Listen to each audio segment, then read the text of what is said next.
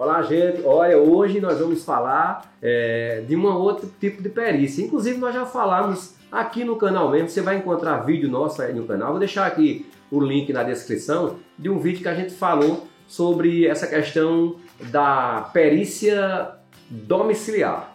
Né? O próprio nome está dizendo, a perícia no domicílio. Confere lá no nosso vídeo, está bem explicado os requisitos, como solicitar a perícia domiciliar. Mas no nosso vídeo de hoje, nós vamos falar sobre perícia hospitalar. Fica conosco até o final e nós vamos esclarecer essa situação.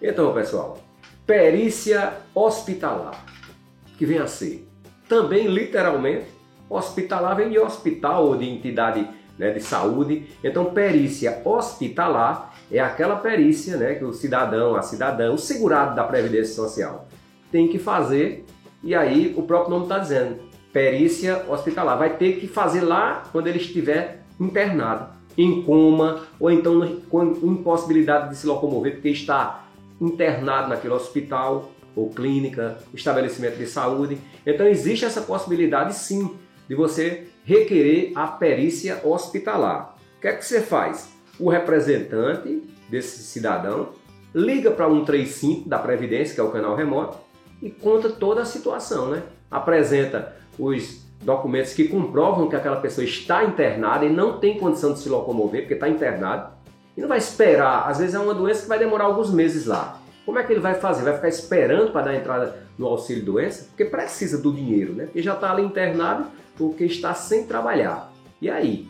Então, a instrução normativa do INSS prevê essa possibilidade da perícia hospitalar. Você vai requerer, como eu falei, pelo 135 ou então pelo site Meu INSS, tem lá em perícia, você clica em perícia e vai lá a perícia hospitalar e marca. Anexa os atestados, laudos médicos, até o comprovante que a pessoa está lá no hospital. Vai, você vai ter que dizer qual é o quarto ou apartamento do hospital, qual é o hospital, o endereço, deixar tudo esclarecido. Para que o médico, aí é o contrário, o médico perito do INSS, esse é quem vai lá no, no hospital fazer justamente essa perícia hospitalar. Essa possibilidade existe, como eu disse, está na instrução normativa. Portanto, sim, você cidadão, você cidadã pode requerer é, a perícia hospitalar. Que aí lá o médico faz a perícia, examina e vai dizer se é uma incapacidade temporária, antigo auxílio-doença, ou incapacidade permanente, o antigo aposentadoria por invalidez. Se você ficou com alguma dúvida, deixa aí nos comentários que nós teremos o maior prazer em responder. Aproveita e curte lá o nosso Instagram, arroba